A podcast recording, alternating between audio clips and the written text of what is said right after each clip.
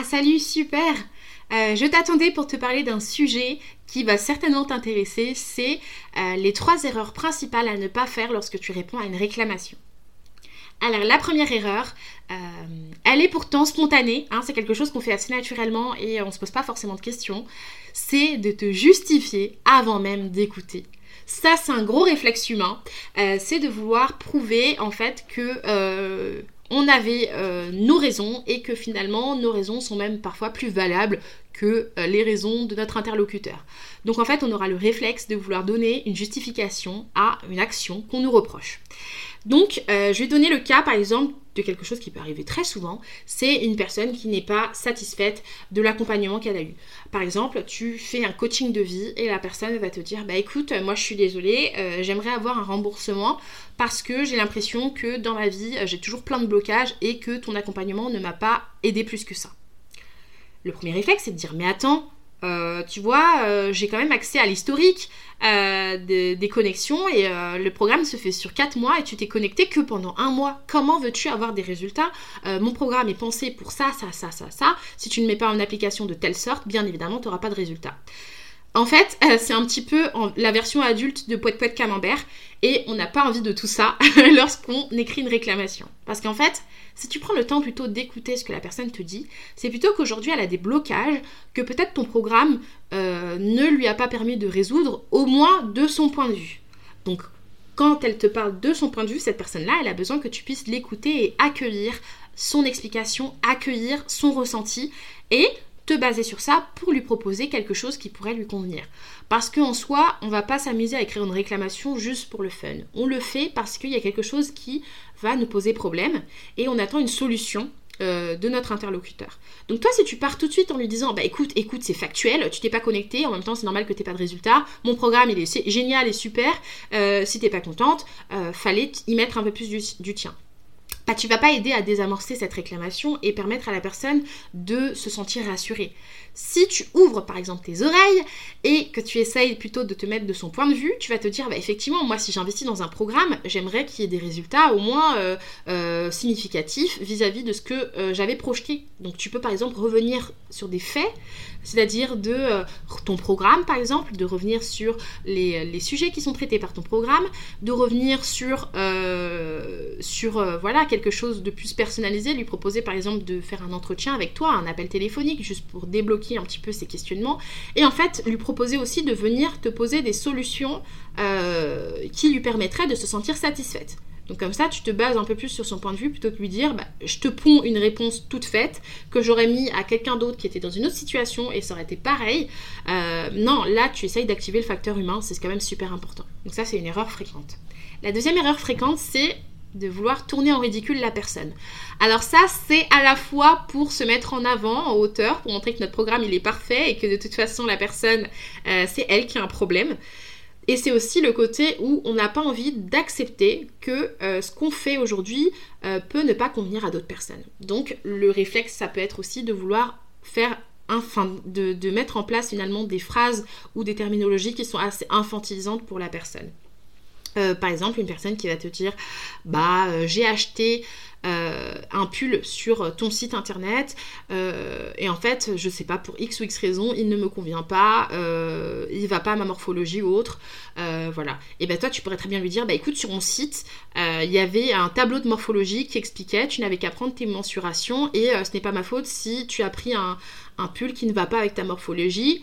Aka, euh, si tu avais du poids en moins ou du poids en plus, j'en sais rien, euh, ce produit tirait à merveille, mais t'avais qu'à euh, vérifier avant d'acheter, quoi, en gros. Et là, tu vas tourner en ridicule la personne parce qu'elle va se sentir stupide et elle va se sentir assez ouais stupide et infantilisée dans le sens où si elle n'avait pas vu tout ça, ce qui était soi-disant évident pour toi, la solution elle se serait posée d'elle-même. Euh, là, tu lui réponds toujours pas en fait. Là, tu lui réponds pas, tu lui affirmes quelque chose. Donc, tu n'es pas dans quelque chose d'actif, tu es en train de l'infantiliser et donc, si ton but c'est de faire enflammer la réclamation, tu es en plein dedans. Euh, par contre, si ton but c'est de permettre à tout le monde de trouver un terrain d'entente, une solution qui puisse lui convenir, euh, il faut changer de stratégie. Le troisième point, la troisième erreur à, ne pas faire en fait lorsque tu réponds à une, réclamation, c'est de tout de suite sortir l'artillerie lourde. Euh, tu vois un mail de réclamation, tu dis merde, il faut tout de suite que j'appelle GG mon avocat ou que j'appelle euh, mon assureur pour me protéger et faire actionner euh, toutes mes frayeurs potentielles juridiques pour que la personne laisse tomber sa réclamation on se calme. Une personne qui fait une réclamation, elle te laisse quand même la porte ouverte à une solution euh, une solution à trouver. Donc il y a, des réclamations qui sont un peu plus salées que d'autres, certes, mais la personne qui va t'écrire en fait, sous couvert d'une réclamation, c'est parce qu'elle veut te faire valoir son point de vue et elle veut te faire valoir une insatisfaction. Euh, si tu vas tout de suite sortir l'artillerie lourde, tu vas appeler GG, mais en fait, la personne, elle va, voir que toi, tu actionnes tout de suite euh, cette méthode de défense. Elle va se poser une question déjà. La première question, ça va être bah, déjà, en fait, euh, la personne, elle se sent peut-être en tort. Est-ce qu'elle se sent pas un petit peu fautive? Puisqu'elle ne prend même pas la peine de me répondre proprement et de me proposer une solution à l'amiable. Elle va tout de suite euh, faire avancer la procédure beaucoup plus rapidement que ce qui est normalement fait lorsqu'on ne se sent pas en tort. La deuxième solution, enfin la deuxième possibilité que la personne elle se dise, c'est que ah ok tu veux jouer à ça, bah moi aussi je vais appeler Juju mon, mon avocate et Juju et GG vont discuter ensemble. Ok, mais entre-temps, quand est-ce que vous avez pris le temps, vous deux, de discuter ensemble et de trouver une solution à l'amiable? La réponse, c'est à aucun moment. Euh, donc si tu sors tout de suite l'artillerie lourde et tu brûles les étapes du règlement amiable des différends, euh, tu euh, te mets en danger et tu mets aussi en danger ta, ton entreprise en fait.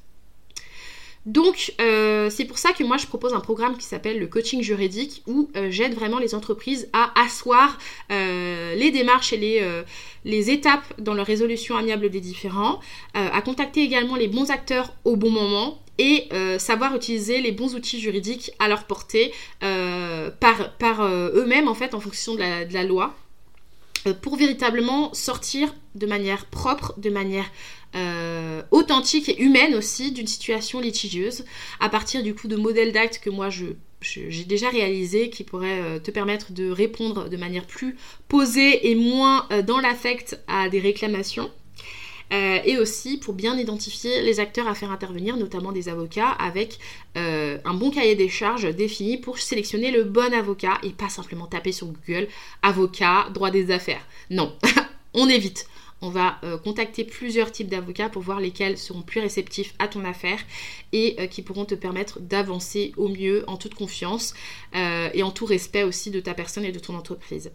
et de manière alignée aussi. Il ne faut pas oublier que voilà, on peut avoir des situations tellement différentes et que du coup, comme tout autre poste dans, une vie, quand on, fait appel à un avocat, il faut quand même que nous soyons alignés avec le choix de l'avocat en question et que nous entendions bien avec celui là euh, donc ça c'est un premier choix que je te propose, le coaching juridique qui va t'accompagner dans les démarches et euh, t'épauler aussi parce que la résolution amiable des différences c'est quelque chose qui est très très difficile en termes de mindset, donc ne pas se sentir seul dans la barque.